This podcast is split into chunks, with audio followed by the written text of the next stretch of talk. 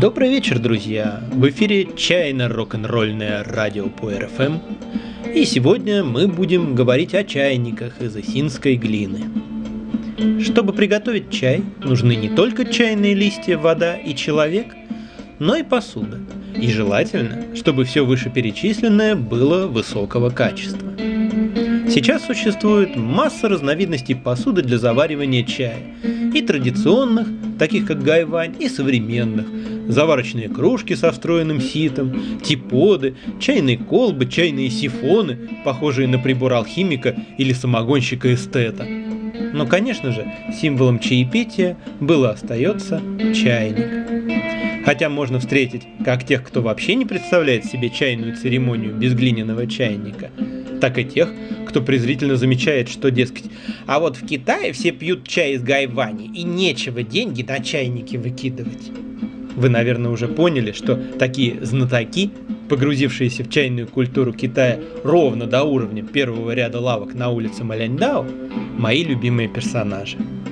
На самом деле Китай страна большая, и в ней много и людей, которые относятся к чаю и чайной посуде серьезно, и людей, которые мало чем отличаются от наших соотечественников, ну, разве что Далисмы и принцессы Нури, конечно, не опускаются – и, разумеется, дешевые, простые и универсальные гайвани гораздо шире распространены в Китае, чем уникальные авторские чайники.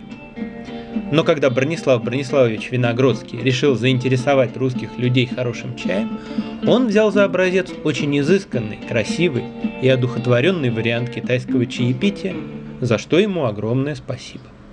Что же до наших циничных знатоков – то представьте себе американца, говорящего своим друзьям, поклонникам русского балета. Вот я провел в России неделю, и никто там ваш балет не танцует. А если вам интересна русская культура, то надо не балет смотреть, а видео из русских ночных клубов. Вот это настоящее. Хотя вряд ли нашим знатокам не хватает ума, чтобы отличить высокую культуру от повседневного обихода. Скорее уж, предполагаю, что всякий, кто говорит о чем-нибудь с уважением и всерьез, всего лишь пытается вам это втюхать наживы ради, они просто-напросто судят по себе. Ну ладно, а чем же так хороши глиняные чайники? Прежде всего, тем, что чай в хорошем чайнике получается объективно более вкусным, чем в фарфоре или стекле. Но самое интересное, что это тем заметнее, чем дольше чайник прослужил и чем лучше с ним обращались. Глиняные чайники гораздо более индивидуальны, чем другая посуда, потому что они имеют память. Кроме того, в авторский чайник вложено гораздо больше труда, усердия и внимания, чем в другую посуду, и это превращает его из утилитарного инструмента в воплощение мастерства. А давайте добавим немного мистики.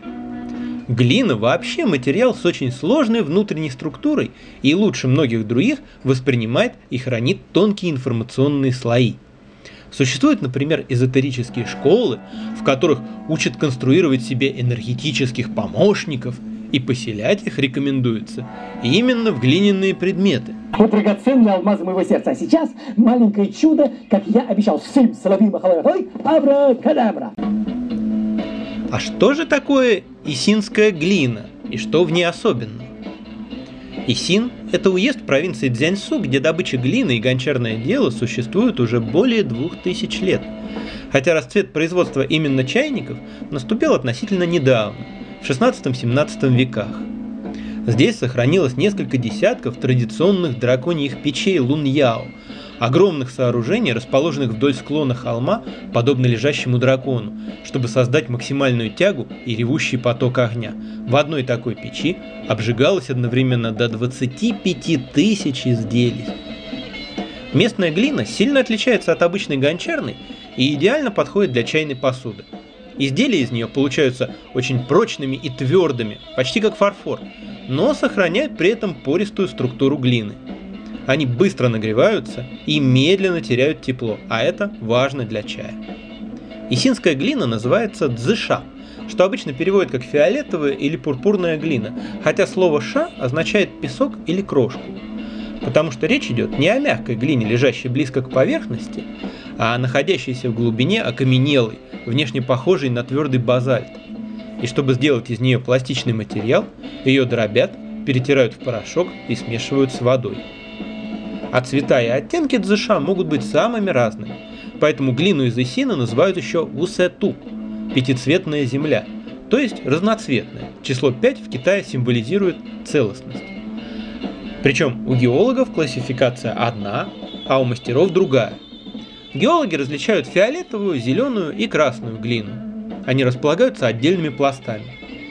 А мастера и продавцы – дзини, темно-коричневую, почти черную после обжига, циншуйни, естественного светло-коричневого или ржеватого цвета, так называемую глину чистой воды, дуанни, светло-серую, бежевую или желтоватую, и джуни, ярко-рыжую или красноватую. Серьезные мастера самостоятельно измельчают и смешивают разные виды глины, чтобы добиться нужного цвета и свойств. В большинстве случаев в глину добавляют немного искусственных красителей. Но бояться этого не нужно. После обжига они превращаются в инертные нерастворимые соединения. Совсем другое дело так называемые химические чайники, покрытые снаружи яркой краской или глазурью, под которой скрывается самая обычная грубая гончарная глина из гуаньдуна, шаньдуна и так далее. С такими связываться не стоит, хотя они и дешевле.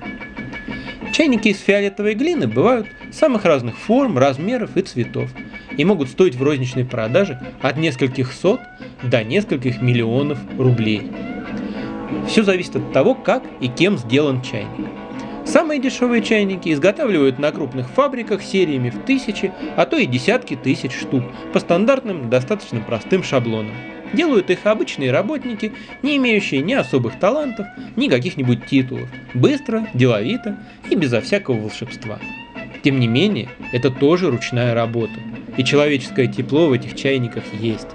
Бывает, что среди пары десятков внешне одинаковых чайников вдруг находится один явно живой, с характером и трудно не заподозрить, что ему досталось немного больше внимания или добрых мыслей.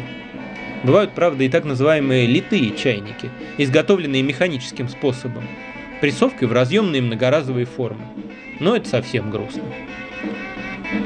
Мастера же работают в иной манере, чем рядовой фабричный персонал. На один авторский чайник уходит несколько дней, а бывает, что и 2-3 недели непрерывного труда – Перед тем, как приступить к самой работе, мастер сначала рисует эскиз, а затем точный чертеж. Чайник не делают из одного кома глины. Все его части лепятся отдельно, а затем соединяются в единое целое так, что даже микроскопических швов не остается. В самом традиционном способе не применяется даже гончарный круг. Совершенная форма чайника создается без вращения, на глаз, подобно скульптуре. В процессе создания чайник проходит довольно странные стадии – Например, дно и тело сперва соединяются в замкнутый объем, а уже потом в нем прорезают горловину. Все это напоминает развитие младенца в утробе матери, который поначалу мало похож на будущего человека. Обычно мастер делает серию из нескольких десятков чайников одного образца, но они никогда не являются точными копиями друг друга. Это просто невозможно. Хотя в особых случаях делаются чайники и в единственном экземпляре. Понятно, что такие вещи не могут стоить дешево. Авторские чайники стоят в разы, а если мастер знаменитость, то и на порядке дороже, чем чайники массового производства.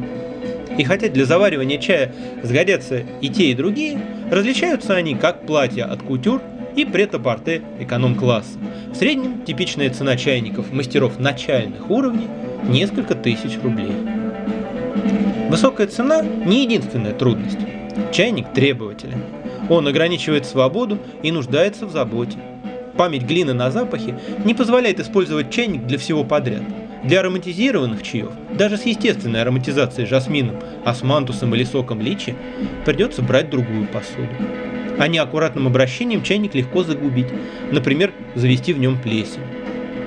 Надо сказать, что не для любого чая исинский чайник – лучший выбор – Считается, что легкие, нежные, зеленые и белые чаи лучше заваривать все-таки в гайване. Нет единого мнения по поводу желтых и красных чаев. Тут многое зависит от свойств конкретного сорта, а также от желаемого результата, а следовательно от личных вкусов. А вот пуэром и улуном хороший чайник очень к лицу. Наверное, многие слышали тезис о том, что для каждого вида чая необходимо заводить отдельный чайник, и многих это обескураживает. Конечно, в идеале хорошо иметь отдельные чайники для светлых улунов, темных улунов, шенпуэров, шупуэров и, возможно, еще и для красных чаев.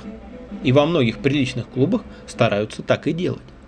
Но если чайник хорошо споласкивать после каждого использования, то он вполне может быть и универсальным тружеником. Однако дело не только в памяти на запахи.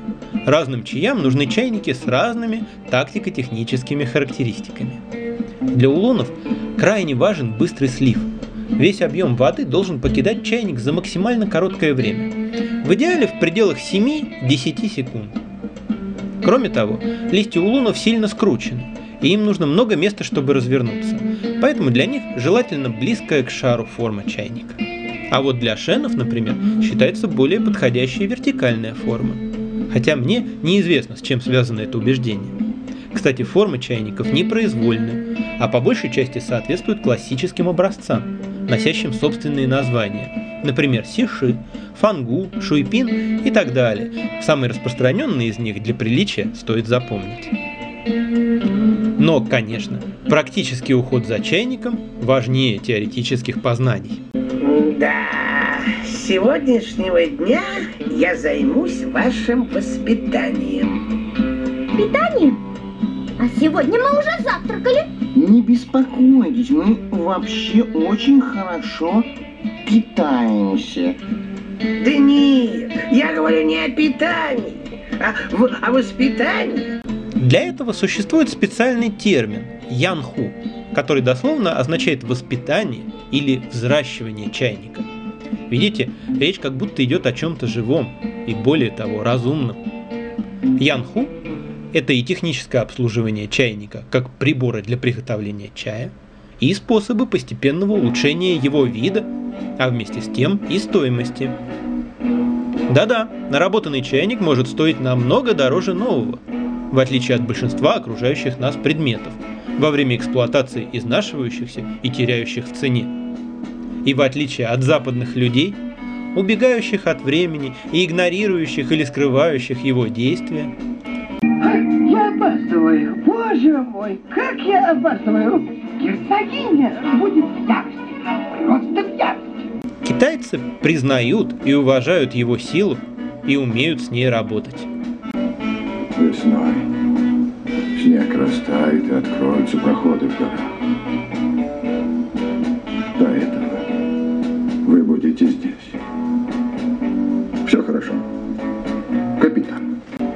Поэтому разновидности глины, которые заметно меняются со временем, если приложить к этому усилия, уже только поэтому ценятся дороже. А в фарфоре аналогом этого является эмаль, способная покрываться или уже покрытая мелкими трещинками, которые пропитываются чаем, так что каждое чаепитие оставляет на ней след. Европейцам с их идеей ресета и перезагрузки, как решение всех проблем, с их косметическим арсеналом бесконечной имитации молодости, сложно проникнуться этим духом, духом любви к неумолимости времени, духом наслаждения неотвратимостью и неустранимостью последствий. Для эстетики чайники поливают чаем во время чаепития, равномерно распределяя его специальной кисточкой, не допуская появления неряшливых потеков. Можно также натирать чайник тряпочкой или просто почаще поглаживать его чистыми руками. А с практической точки зрения уход за чайником состоит в том, что сразу же после чаепития мы тщательно его вытряхиваем.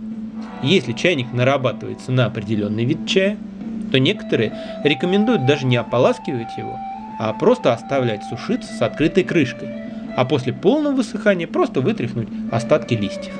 Это называется растить чайные горы. Другие же считают, что полностью удалить остатки чая и сполоснуть чайник все-таки надо, но только чистой водой, безо всяких моющих средств, даже без соды. Если с фарфора и стекла мы тщательно удаляем чайный налет, то внутри чайника он напротив нужен нам – когда поры глины окажутся высланы им внутри, чай в чайнике начинает завариваться вкуснее. Пропитывание чайника чаем – процесс долгий и постепенный. Но чем чаще мы используем чайник, тем заметнее он нарабатывается. Очень прошу вас запомнить важное правило. Никогда не оставляйте сырой внутри чайник закрытым. Мельчайшее количество веществ чая, оставшееся в порах, легко становится питательной средой для микроорганизмов, и в чайнике появляется кислый или гнилостный запах. Очень жалко бывает видеть такое в некоторых заведениях. Ополаскивать или нет возможны варианты, но сушить чайник всегда надо в открытом виде. В свежем, ранее не использовавшемся глиняном чайнике чай первое время получается не ахти. Поэтому существует много разных советов по поводу того, как бы побыстрее пропитать его чаем. Например, можно несколько раз проварить его полчаса или час в кастрюле с крепким чаем, желательно тем самым, для которого чайник предназначается. А можно просто насыпать в него побольше чая, залить кипятком и оставить так на несколько часов. Потом слить, вытряхнуть и высушить лучше проделать это несколько раз. Причем хризолит обычно настоятельно рекомендует не пожалеть на это самый дорогой чай, какой вы только можете добыть. Если же вам попал в руки не новорожденный чайник, а уже бывший в работе, но имеющий явный посторонний запах, например, черники в йогурте или бергамота с маракуйей, в этом случае горю может помочь одна простая процедура – Чайник наполняется доверху очень крутым кипятком, закрывается крышкой и сразу же помещается под толстую струю ледяной воды, секунд на 10-15. Затем кипяток сливается и чайник споласкивается холодной водой изнутри. Можно повторить это еще 2-3 раза. Это качественно вышибает из чайника ненужные ароматы. Есть еще одна очень важная тема. Как выбрать чайник? Но о ней Лучше говорить живьем, с чайниками в руках. Скажу лишь несколько общих фраз. Цвет и форма не очень принципиальны. Тут вы вполне можете дать волю своим личным вкусам. Единственное, стоит избегать чайников со слишком замысловатой геометрией внутреннего пространства. Они декоративны, но не практичны. И чайников, выкрашенных в какие-нибудь дикие цвета. В краске могут быть вредные примеси. Гораздо важнее, чтобы размер чайника подходил вам и вашей манере заваривать чай. Если вы пьете чай по-советски, долгими заварками, он может быть и покрупнее, а если церемониальным методом, короткими проливами, то помельче, чтобы не допускать перерасхода чая, ведь чайник в любом случае желательно наполнять доверху. Не забудьте учесть, что объем получающегося чая не равен объему чайника. Чайный лист тоже занимает место. Если для вас важен точный объем, то не стоит полагаться ни на глазомер, ни на то, что написано на ценнике или в каталоге. Просто поставьте пустой чайник на весы и наполните его водой. Вес помещающейся в него воды в граммах и будет равен его объему в миллилитрах. Конечно же, чайник не должен иметь внешних дефектов. Это надо проверить тщательно и не стесняясь. Вообще чайник обязательно нужно хорошенько повертеть в руках. Из магазина, где этого сделать не дают, уходите сразу же. Сейчас очень модно проверять притертость крышки и водный замок. Да, у классных чайников крышечка вращается как смазанная, почти без трения. Но ждать этого от недорогого чайника не стоит. Важнее, чтобы она входила без труда, но не слишком люфтила. Еще важно, чтобы она не выпадала из чайника до наклона как минимум в 70 градусов. В противном случае, поверьте, долго она не проживет. А водным замком называется явление, когда вода не выливается из носика чайника при зажатом канале крышки. И, наоборот, крышка из перевернутого чайника, наполненного водой, не выпадает при зажатом носике. Вот последнее надо проверять крайне осторожно. Лучше всего над наполненной ванной. Короче, водный замок – это когда соединение крышки с телом чайника герметично. Работающий водный замок в наше время автоматически повышает стоимость чайника раза в два но впадать в фанатизм не стоит. Бывают прекрасные чайники и без этого замка. А вот что совершенно необходимо, это со всем возможным вниманием проверить слив, то есть то, как вода выливается из чайника. Потому что даже изумительный и нереально крутой на вид чайник может иметь отвратительный слив. Все необходимое для проверки вам должны предоставить в магазине, иначе что? Правильно, разворачиваетесь и уходите. У хорошего чайника полноценная струя формируется уже при наклоне 30 градусов. Но главное, она должна быть ровной, сильной и непрерывной. Если же чайник вам нужен для улунов, то плюс к этому еще и слив должен быть максимально быстрым. А вообще, надо, чтобы вы с чайником понравились друг другу. Если он действительно просится, берите. Если он сумел вас попросить, если вы сумели услышать и понять, если что-то отозвалось, надо брать. Мой чайник для шенов куплен всего за 400 рублей в непритязательной ловчонке. Он стоял там среди полутора десятков жутких уродцев по той же цене. Никаких особых достоинств у него не было. Он просто единственный там был сносно сделан, даже издалека заметно. Мне легко найти или заказать себе чайник немного дороже, но гораздо лучше. И я ушел. А потом вернулся. И еще раз. Он просил, ну забери ты меня отсюда. И я не смог отказать. И ни разу не пожалел. Говорить о чайниках значит говорить о памяти и о времени, об индивидуальности, о том, зацепило или нет. Я надеюсь, что многие из вас слушали меня в полухо, одновременно пытаясь сообразить, что это такое знакомое звучит сегодня в студии. А если кто-то узнал композиции Линка Рэя по первым аккордам, то это просто прекрасно. Благодаря этому человеку гитарная музыка стала такой, какой мы ее знаем. Великий шаман рок-н-ролла Нил Янг говорил, если бы я мог вернуться назад во времени и попасть на какой-то один концерт, это были бы Линк Рэй и His Rayman. Неудержимый хулиган Пин Таунсенд из The Who сказал, если бы не было Линка Рэя и его Рамбл, я бы никогда не взял в руки гитару. И я уверен, что в этом он не одинок. Линк Рэй, Рамбл. Всего вам чайного, друзья. До новых встреч.